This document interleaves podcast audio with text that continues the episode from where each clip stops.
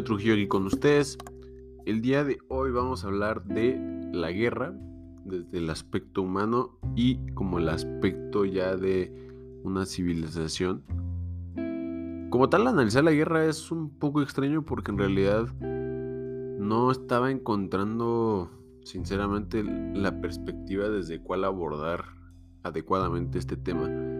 Últimamente lo que hice fue hacer un análisis antropológico y como tal guiarme de varias fuentes que fui juntando como para poder dar un poco de claridad, pero realmente hablar de la guerra, de la filosofía de la guerra, de, la naturaleza humana, sin meternos como al debate de qué es la naturaleza humana y si existe como tal, pues es un tanto complejo, ¿no? Es, algo que realmente requiere mucho tiempo de estudio y, pues ya como tal una dedicación al estudio de la historia y las ideas que, que han surgido de acuerdo a la guerra, ¿no? Como tal, eh, pues hoy eh, me gustaría hablar del tema porque pues estamos ahorita en este tema, estemos reciente el tema de Ucrania, ¿no? Ahorita la invasión de Rusia a Ucrania.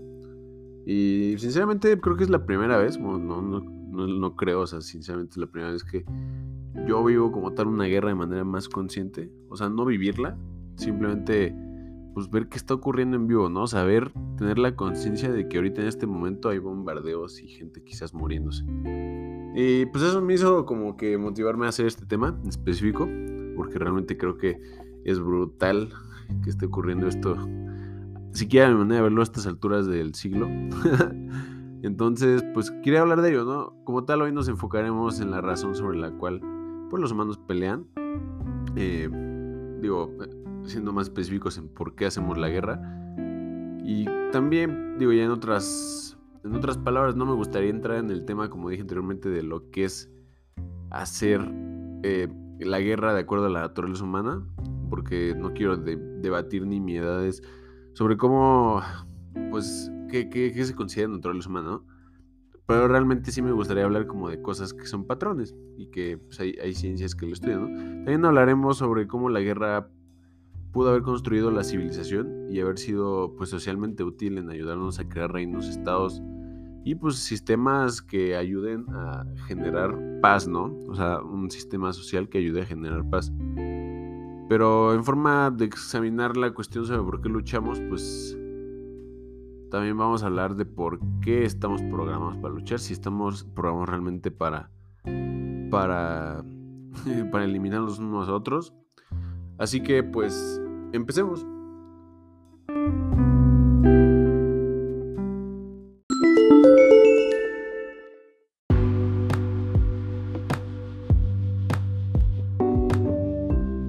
Nietzsche bien describió en una frase como esta sensación que tenía de la guerra que dice, por naturaleza soy belicioso, atacar forma parte de mis instintos. Pero bueno, esa frase me gusta, pero era de Nietzsche, ¿no?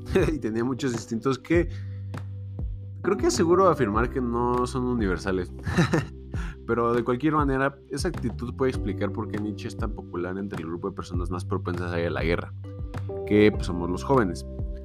Eh, digo, y ahora entre los filósofos y unos cuantos menos terroríficos, la pregunta sobre la naturaleza bélica del humano es a menudo descrita como un debate entre Hobbes, quien miraba a los humanos como seres bélicos y violentos, y Rousseau, quien pensaba que la humanidad pues como un ser pacífico hasta el, o sea, era un ser pacífico hasta el inicio de la civilización, ¿no? Eh, como tal, eh, ya con todo este tema del contrato social y todo este tema que habló. Así que pues hemos hecho un debate, o sea, se ha hecho un debate de lo que es como tal la naturaleza bélica del ser humano. Y como tal, pues sí cabe preguntarnos, pues ¿qué no estábamos mejor cuando estábamos como cazadores en el mundo en el mundo natural? ¿O acaso Hobbes estaba en lo correcto sobre cómo la vida en el estado natural fue desagradable, brutal y leve?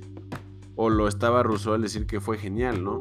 O sea, porque según Rousseau, pues justamente la civilización pues, genera este conflicto y Hobbes es como la fuerza de, del Estado, es lo que genera ese orden, ¿no? Y esa paz. Y bien, siendo una máquina del tiempo con la cual podíamos resolver pues, muchas dudas de esta índole, de de, lo que es un estado natural del ser humano, pues viene la antropología, ¿no? y pues sacar conclusiones acerca del pasado lejano basadas en las observaciones de los cazadores y recolectores modernos es muy problemático, pero es lo mejor con lo que contamos actualmente. Y como tal, pues es la arqueología. Así que, pues, ¿qué nos dicen los antropólogos? Eh, bueno, pues no, luce bien ni para Rousseau, porque pues dice que muchos antropólogos sugieren que los pueblos previos a la civilización eran violentos, o más bien eran muy violentos. En Australia, por ejemplo, el asesinato y la pelea estaban entre las principales causas de muerte y la arqueología ha revelado evidencia de guerras de hace miles de años atrás. Sin embargo, pues algunas de estas conclusiones son controversiales, pero cuando se combinaban con pinturas rupestres y fósiles de humanos, quienes obviamente fueron asesinados por otros humanos, parece claro que no, que nos hemos estado pues matando ya desde hace mucho tiempo, ¿no? Eso creo que es bastante claro. Por lo que parece que Hobbes pues, estaba en lo cierto al decir que pues, la vida es un estado, en su estado natural, pues era violenta y breve, pero ¿acaso esta era guerra? O sea, de nuevo, los antropólogos nos pueden orientar en este asunto. Algunos estudios han reportado pues confrontaciones entre grandes grupos similares en batallas, o, pero, o sea, pero en gran medida pues, son simbólicas, ¿no? O sea, por lo que no siempre van a resultar en matanzas. Y como tal, la mayoría de la violencia que los cazadores recolectores ejercían entre sí era durante redadas, en las cuales un grupo acechaba sigilosamente para atracar a otro grupo, por lo que puede haber un término medio entre los asesinatos como en Caín y Abel. o sea, y las guerras modernas que hoy observamos, ¿no? O sea, hay una diferencia distinguible. Pero ¿por qué parece que estamos tan predispuestos a ser violentos? Eso es una pregunta pues, que es bastante prudente hacerse en estos contextos. Y pues bien, podría, podría deberse a nuestra evolución. Pero deseo ser claro con respecto a algunas cosas, porque digo, no, no quiero caer en el darwinismo social, ¿no? no quiero hacer como referencia y alusión al hecho de que los genes y, el estatus social de un individuo pues, tienen que ver. No, nada que ver, o sea, realmente pues la forma en la que lo estoy viendo es que, pues como tal, eh, sí tenemos agresión en nuestros genes, ¿no? Y digo, pues, estamos de alguna forma programados para ser agresivos y eso no significa que debamos de matarnos, claramente no lo es, pero pues muchos de nosotros o la mayoría de, de nosotros pues sí tiene esa, esa tendencia y la civilización ha generado pues todo este culto de poder transformar esa energía canales civilizados, ¿no? O sea, deportes de contacto, estructuras disciplinadas de, artes marciales y cuestiones así que nos permiten o sea, dominar esa parte agresiva que es parte de nosotros, ¿no? Como tal. Y pues si bien también muchos de nosotros, pues, o la mayoría más bien, bueno, me gustaría pensar que la mayoría, pues de hecho, pues pasamos pues, prácticamente toda nuestra vida sin matar a nadie, ¿no? Realmente es algo muy raro ya, o sea, no es como antes que realmente puede que fuera más común, ¿no? O sea, puede que realmente una persona promedio que vivía en la sociedad, la vida los haya orillado múltiples veces a matar a alguien. Y eso era una normalidad y ahorita ya no tenemos nada de eso y hasta nos espanta la idea, ¿no? Entonces, por lo que es exagerado decir que pues, eh, pues nuestros genes nos pueden convertir en asesinos, ¿no? Por eso mismo. O porque realmente no, no, no en todos los seres humanos pues la agresión es un estado natural, ¿no? O sea, hay, un abanico de, expresiones genéticas. Y pues bueno, obviamente pues, si pones las condiciones adecuadas, pues puede que se genere esta violencia y esta guerra, ¿no? Y pues bueno, eh, debemos ser también muy escépticos al querer aplicar teorías de biología por lo mismo que dije, ¿no? O sea, como el comportamiento bélico. Porque las ideas de Darwin pues, han sido muy aplicadas, muy mal aplicadas en varios puntos de la historia, ¿no? Haciendo alusión justamente al tema del darwinismo social. O sea, porque como tal, si, si tomamos este concepto y hablamos de la esclavitud, pues la esclavitud no es algo que responda a una función biológica, era una forma de opresión, entonces realmente nada que ver, ¿no? Si quería dejar eso claro. Y otra razón por la que debemos estar atentos es en lo que comúnmente nos referimos a cómo las culturas evolucionan rápidamente, inclusive hasta en una sola generación. Sin embargo, la evolución biológica toma mucho tiempo. Dicho eso, hay formas en las que la evolución contribuye al comportamiento bélico humano, eso sí, Comenzaremos con la idea de que hay un condicionamiento biológico de transmitir nuestros genes a futuras generaciones, porque nuestros parientes cercanos contienen el material genético más parecido a nuestro, pues naturalmente, eh, o, sea, o, sea, tienen material genético más parecido a nosotros, y naturalmente pues vamos a tratar de protegerles y asegurar la supervivencia de nuestros genes, por lo que podríamos esperar luchar para proteger a los miembros de nuestro grupo. claro, eso es muy distinto de querer proteger a nuestra familia de querer matar a la familia de otros. Pues es aquí donde es necesario recordar que por la mayoría de nuestra existencia la guerra consistió en redadas y consistía en tomar cosas del otro grupo para que el propio pudiese disfrutar de las mismas. Por el 99% de la historia, digo este número lo digo así a grosso modo, así es como luchamos, o sea, no, como estados organizados guerrereando entre sí. Dejemos un momento de pensar en individuos o siquiera grupos humanos y pensamos un segundo sobre los genes. Si hay algo que los genes desean es continuar existiendo, la vida desea perdurar. Y para que esos genes humanos perduraran era necesario que los humanos también existieran y para eso necesitamos dos recursos, comida y sexo. Siendo que ambos eran muy escasos y en milenios previos, eh, o sea, milenios previos a sentarnos en la, sociedad agricultura, es fácil ver pues, cómo la competencia por estos recursos puede resultar en violencia, ¿no? Esto puede proveer una explicación pues, de la guerra como tal. Puede que la destreza en la batalla significara mayor acceso a alimentos a través de mejores zonas de caza. También significaba más comida porque se puede cazar mejor. También, como sabemos, gracias a la Odisea, la violencia genera más violencia. Pero si la guerra era la respuesta a la escasez de recursos, ¿cómo es que todavía tenemos guerra? ¿Los recursos son fáciles de adquirir? Pues bien, ese es un asunto complicado y vamos a hablar justamente de eso, de cómo ya como tal, ya hablamos del aspecto humano, ya hablamos de los genes, del, aspecto antropológico y biológico. Ahora pues vamos a hablar un poco acerca de como tal la civilización, ¿no? Y como tal, eh, cómo la guerra pudo haber pues, favorecido a la civilización para crear instituciones que pudieran perpetuar la paz social, ¿no? Y pues bueno, como discutimos previamente, las guerras pues, son usualmente un tipo de competencia por los recursos. O sea, realmente es eso, ¿no? Pero la guerra también puede llevar a la cooperación, como por ejemplo, las primeras guerras eran comúnmente redadas y una de las mejores defensas contra las redadas es la de reunir grupos de personas y a saber se arma un círculo de vagonetas, se coloca todo el mundo dentro del fuerte y algunos arqueólogos afirman que los asentamientos humanos, especialmente las ciudades, comenzaron antes de la agricultura y que si eso es cierto, la explicación más probable es que sea por la defensa. Y luego está el hecho de que la agricultura en sí misma tiene un valor defensivo, especialmente cuando se compara con algo como el pastoreo porque los rebaños son un blanco muy tentador de las redadas. A saber, se puede reunir un rebaño y marcharse con él porque las reses pueden recorrer, pueden correr, eh, pero es más difícil cuando se trata de 20 toneladas de trigo, ¿no? O sea, la agricultura usualmente requiere una mayor concentración de personas, por lo que a su vez es un mayor valor defensivo. Y en cuanto a ejército se refiere, la agricultura provee recursos excedentes que permiten mantener a grupos grandes de guerreros.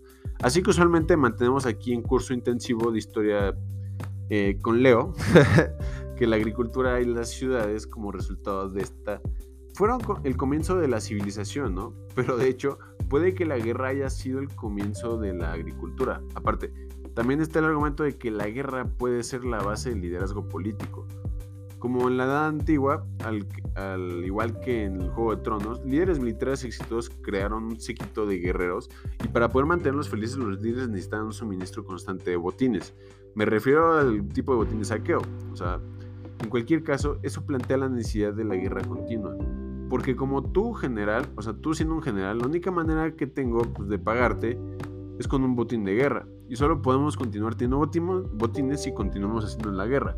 Las personas que eran mejor para en conseguir despojos de guerra se convirtieron en jefes y a través de conquistas las jefaturas crecieron para convertirse en reinos. Los ejemplos de este proceso son numerosos y muchos ni siquiera fueron registrados, pero el surgimiento de los Zulus en África nos provee una analogía moderna muy interesante. El, grupo, el pueblo que llegaría a ser la nación Zulu era originalmente, originalmente étnicamente los Nuki, tanto agriculturistas como pastoriles, organizados en numerosas pequeñas jefaturas al inicio del siglo XIX. Uno de sus jefes, que era Dingis Wayo, fue capaz de extender su control sobre los demás por medio de su poder militar, y luego él comúnmente cimentaría este control sobre las jefaturas al reemplazar a los jefes con alguien leal a él, algunas veces a través de matrimonios políticos arreglados de nuevo como Juego de Tronos, y pues bueno, eventualmente fue asesinado por un, jefe, de, un jefe de su jefatura, de sus jefaturas. Y pues así sucesivamente, ¿no? Esto, pues ven, eh, hemos visto algo de cómo la guerra puede cambiar la manera, pues de cómo los humanos se organizan, ¿no? Como tal, eh, el éxito militar de, de, de, Shaka, o sea, de, este, de, este, de esta parte del mundo, pues realmente no llegó a ser un Estado-nación, ¿no? Eso nos habla de que, pues como tal, sí se ayudó a generar una estructura social mejor, o sea, una estructura jerárquica mejor, que ayuda a expandir el dominio de influencia de un grupo de personas, de una organización, pero no se llegó a la sofisticación necesaria como la que se tiene hoy en día, ¿no? Un sistema ya muy complejo que requiere pues de una serie de mitologías y de acuerdos comunes que permiten que la sociedad siga funcionando, ¿no? Que ese es el sistema legal. Y bueno, eh, como tal, las ciudades comenzaron con asentamientos los cuales, pues como eran estacionarios, eran blancos de redadas. Eh, o sea, sí era, ¿no? O sea, retomando el punto de las defensas. Así que, para disuadir a los atacantes, las ciudades construyen murallas. Para esos trabajos pues, requerían coordinación o por lo menos coerción y recursos en lo, en los en lo cual los estados son buenos haciendo. Así las ciudades-estado griegas construyeron murallas para defenderse de constantes amenazas, en su mayoría provenientes de otras ciudades-estado griegas. Egipto por su parte nunca desarrolló ciudades amuralladas porque disfrutaba de una relativa falta de enemigos poderosos con excepción de los asirios y los pueblos del mar. Y Egipto tenía muchísimos menos enfrentamientos internos gracias a la unidad provista por el río Nilo.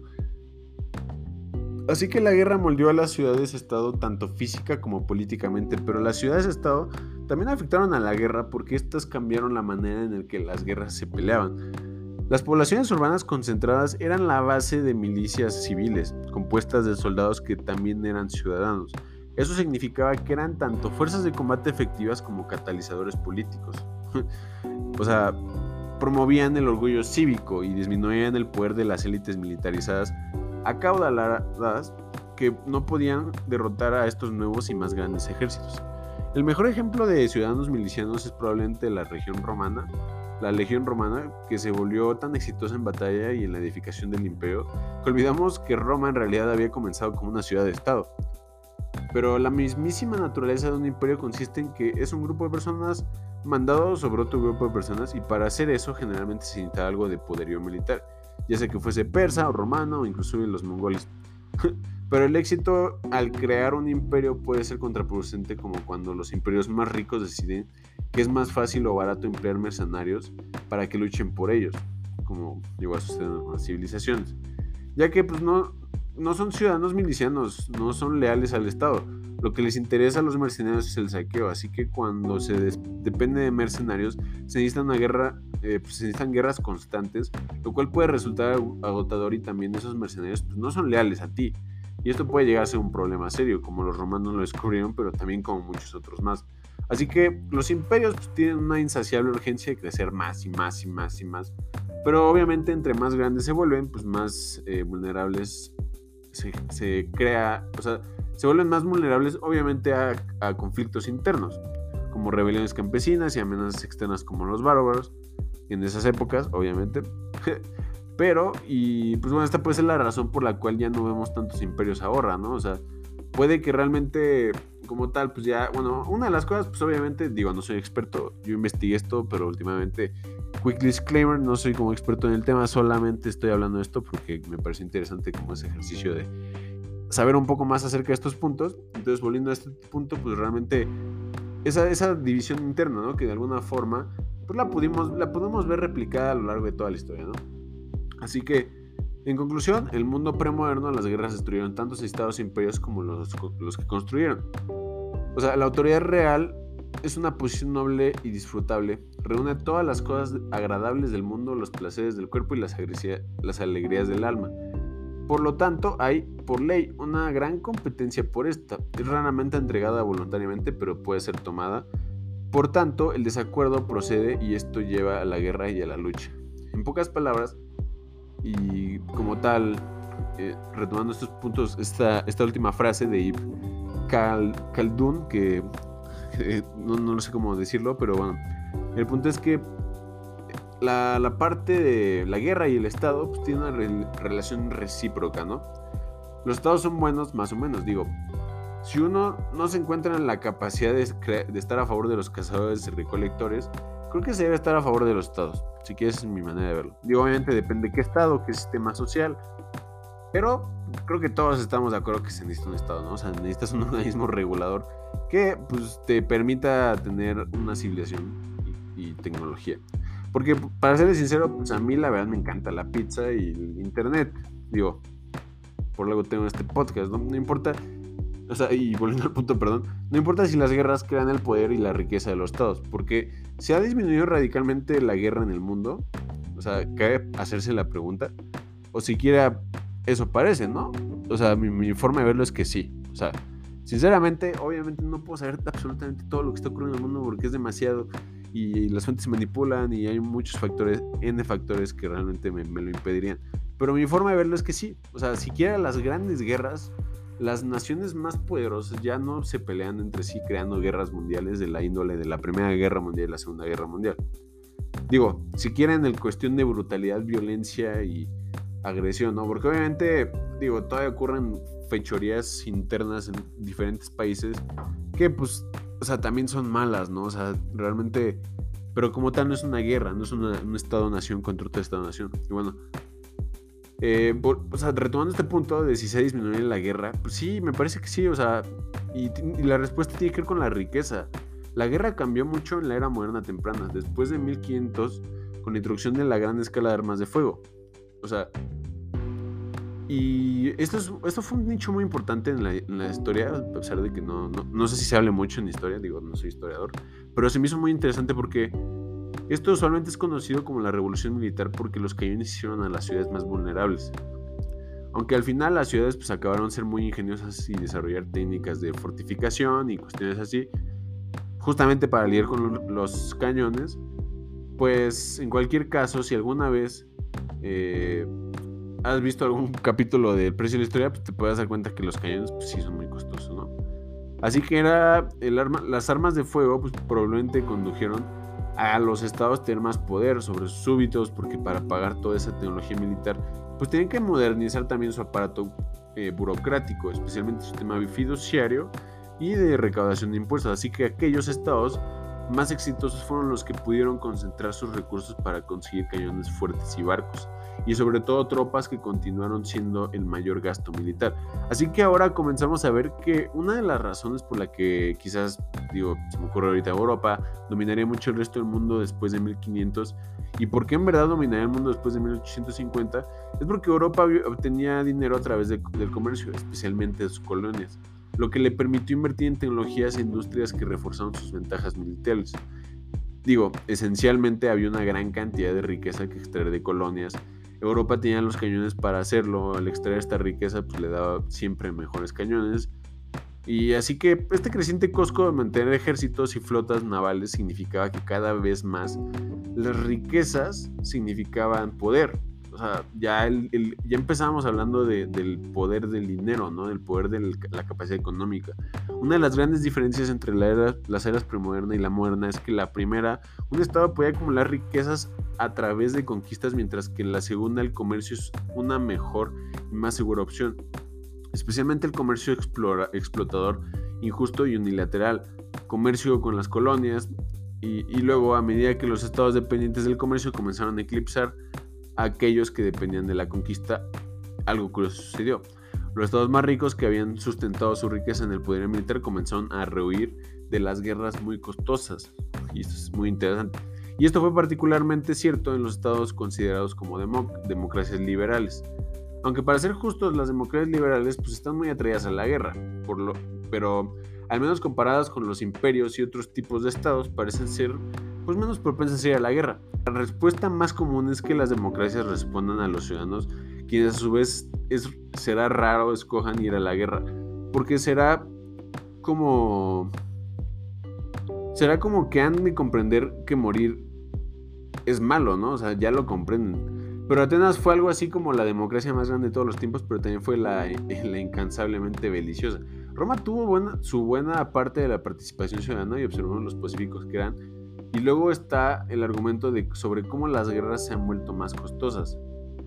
Muy bien, no matar y no morir son beneficios de la paz, ¿no? Últimamente. Pero buenas relaciones mercantiles con otras naciones también conduce a más artículos para todos, esencialmente. Esto es cierto tanto como para las camisetas y zapatos baratos, pero también para la medicina y la comida. Ahora, que la paz es más económicamente benéfica que la guerra no es exactamente una revelación impactante ni tampoco es exactamente nueva. Como dijo John Stuart Mill, el comercio primero le enseñó a las naciones a ver con buena voluntad la riqueza y la prosperidad de uno y de otro. Anteriormente, el patriota, a menos que fuese un avanzado en cultura para hacer el mundo su país, desearía que todos los países fueran débiles, pobres y mal gobernados, todos menos el suyo. Él ahora puede ver en la riqueza y el progreso de estos una fuente directa de riqueza y progreso para su propio país. Es el comercio lo que está haciendo rápidamente a la guerra obsoleta. Y wow, cuando leí eso fue como increíble, porque de alguna forma es cierto, ¿no? Hay muchos factores, o sea, entiendo que esto es muy complejo, esto de alguna forma es una simplificación, no quiero caer en eso, pero sí me parece interesante ese hecho, ¿no? O sea, como el comercio y de alguna forma muchas guerras que ocurren hoy en día son, son este, a causa de económica, ¿no? A causa de dinero, o sea, for the profit, ¿no? Entonces, realmente en la medida en la que el comercio vaya evolucionando, pues sí, o sea, yo creo que sí, o sea, y, que obviamente se pierdan estos mecanismos corruptos de, poder, pues va, a ir mejorando pues, la relación que, los países Estado tienen con otros, justamente porque no va a haber nadie encima de otros, ¿no? O sea, como que realmente van a ser relaciones comerciales abiertas y, creo que eso está bien, o sea, creo que eso es bueno. Y bueno, eh, como tal, eso es este, como las puntas, los puntos que quería tocar Realmente es, un tema complejo. No voy a argumentar que todo ha sido pacífico y lleno de libre comercio desde el fin de las guerras napoleónicas o que los países capitalistas hayan visto a la guerra como algo malo para los negocios, porque pues obviamente no, y, de esa forma pues hayan renunciado a ella. Pero comparado con otros tiempos más lejanos, pues las guerras entre grandes poderes pues ya son mucho menos frecuentes. Una tendencia que tiende a ser oscurecida por la masividad de las guerras mundiales del siglo XX Últimamente la guerra, la muerte, el sufrimiento innecesario y la brutalidad que trae la guerra son fallos que hemos ido perfeccionando a través de nuestra razón, creando mecanismos legales y narrativas para controlar estos conflictos. Como tal, no me quiero meter en criticar sobre los problemas actuales en temas de derecho internacional, pero pues sí me gustaría abrir el punto de, de como tal que hemos avanzado. Hay mucho por recorrer aún como especies hay mucho por trabajar individual y colectivamente y hay mucho conocimiento también de nuestras mismas emociones y nuestra misma, nuestra misma evolución eh, mental que creo que eventualmente pues sí se puede llegar a un estado de paz continuo. Obviamente no sé cómo vaya a evolucionar la naturaleza humana, es algo muy complejo y es algo que es hasta difícil de hablar porque pues obviamente es algo que depende de un contexto y depende de muchas cosas. Entonces, no me quiero clavar ahí. Quiero decir como, como tal, la guerra, a mi manera de verlo, es el fallo que, que nosotros tenemos como seres pensantes. Seres pensantes porque un ser pensante puede... O sea, tenemos la capacidad de crear soluciones y muchas veces el ego, el ego es lo que hace que no no, este, no veamos las soluciones en conjunto que podemos crear con nuestra sociedad o con las sociedades del mundo, ¿no? A veces creo que esa separación de un grupo de individuos con otro, que de alguna forma entiendo que es necesaria porque son individuos, tanto organizacionalmente como individualmente, es una persona moral, una persona física, si lo queremos ver en términos legales, pero sí creo que esa división eh, contundente, esa, menospreciación, por así decirlo, de otros grupos, es lo que genera el conflicto y es, donde está la falla de, la humanidad, ¿no? Que, que, hay muchas cosas para mejorar. Hay muchas cosas que han ocurrido que son buenas y que son también muy esperanzadoras. Digo, ahorita lo que está ocurriendo en Rusia es algo pues, lamentable, sinceramente. No me sé todo el contexto, no sé bien qué está pasando completamente. Es difícil ver la, imagen completa estando en este, de este estatus social, o sea, en este estado de poder, digámosle, porque realmente, pues sí, ¿no? O sea, los dirigentes políticos incluso a veces ellos mismos no entienden completamente lo que hacen, ¿no? Digo, yo, yo sé que Putin es un gran estratega, no lo dudo, y no lo pongo en duda en absoluto, pero sí, pues digo, espero que que lo que ocurra traiga paz, ¿no?